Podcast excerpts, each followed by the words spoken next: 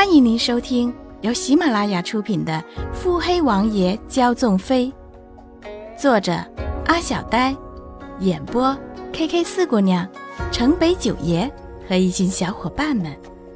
欢迎订阅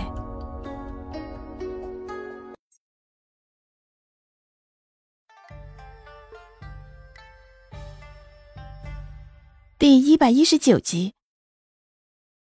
风淡云轻，穆景欢面色如常。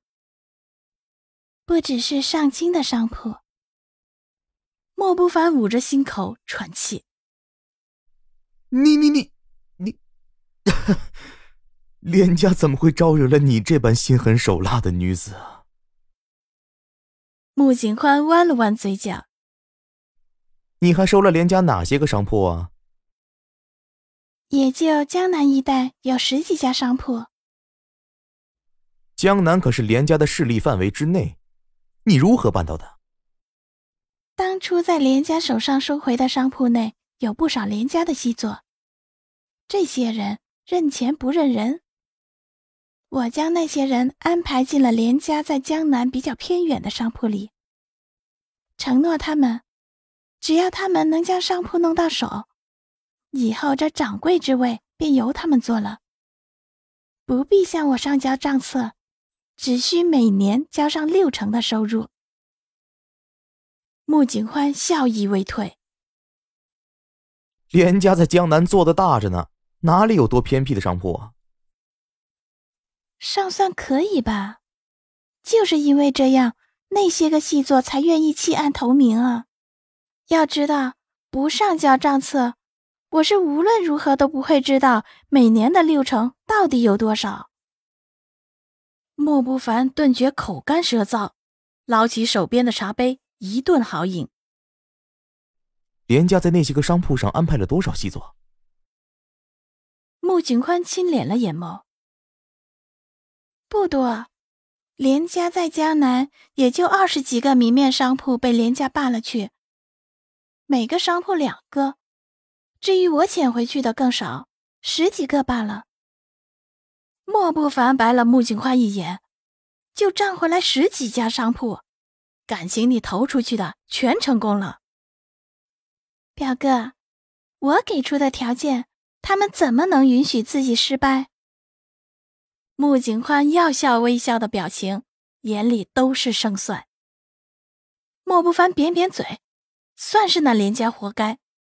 若不是信穆景欢自己有能力摆平了他们，他这个做表哥的是断不会就这样放过他们的。莫不凡挥挥手，没好气的抱怨：“成了，连家手上的东西看来也快让你收回来了，赶紧打发了连景，你那城门的火呀，全烧到我这鱼池来了。”下午交涉，我吩咐了菲儿去。穆景欢挑眉。给你个机会，莫不凡回眸对着他挑眉，够意思。随后晃荡出了门。穆景欢扯出笑意，原来不需我多加干涉，这二人便如此艰难了吗？你先下去吧，若是绿衣回来了，让他来见我。韵梅冷着一张俏脸，点头退下。屋子里空空荡荡的，穆景欢起身走到书柜前，上面放了一些账册，以及一些穆景欢出嫁时带过来的书籍。穆景欢将那些书一本一本的拿出来，空旷的书架上躺着一副卷轴。穆景欢将卷轴拿出来，慢慢摊开，这是当初某人送给自己，让自己睹物思人的。这人自从那次之后，便再也没有出现过。是真的打算让自己就这样的睹物思人到老到死吗？他究竟在计划些什么，不能让自己参与呢？盯着画上俊美的近乎邪魅的男子，穆景欢想：老天真是不公平，为何这人连下巴都可以美得这样没天没理？仿佛精打细磨的一般，这世上再也找不出第二个类似的。穆景欢看得仔仔细细，像是要将这身影镌刻进脑海。伴随着一阵敲门声，绿衣有些清脆的嗓音在门外响起：“小姐。”穆景欢不慌不忙地将画卷起，随意放在桌边。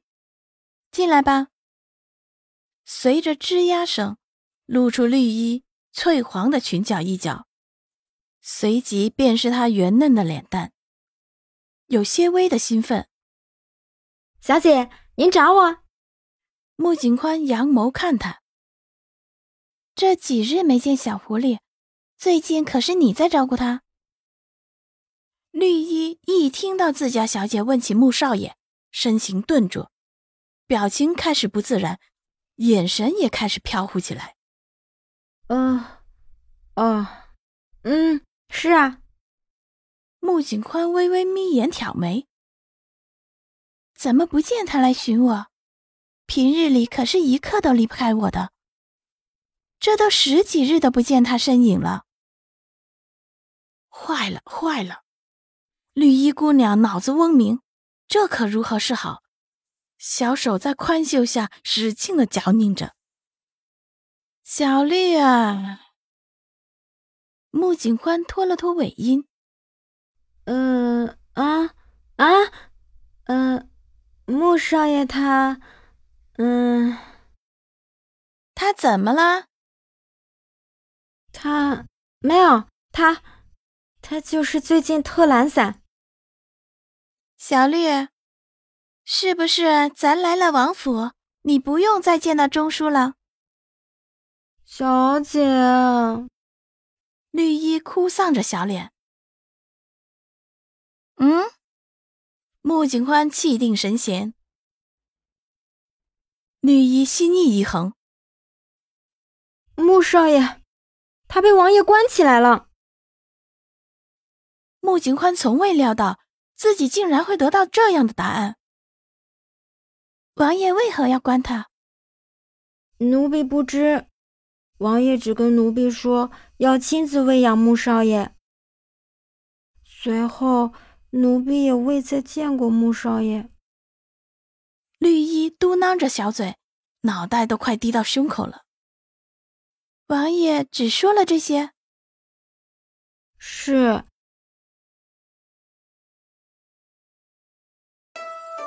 本集已播讲完毕。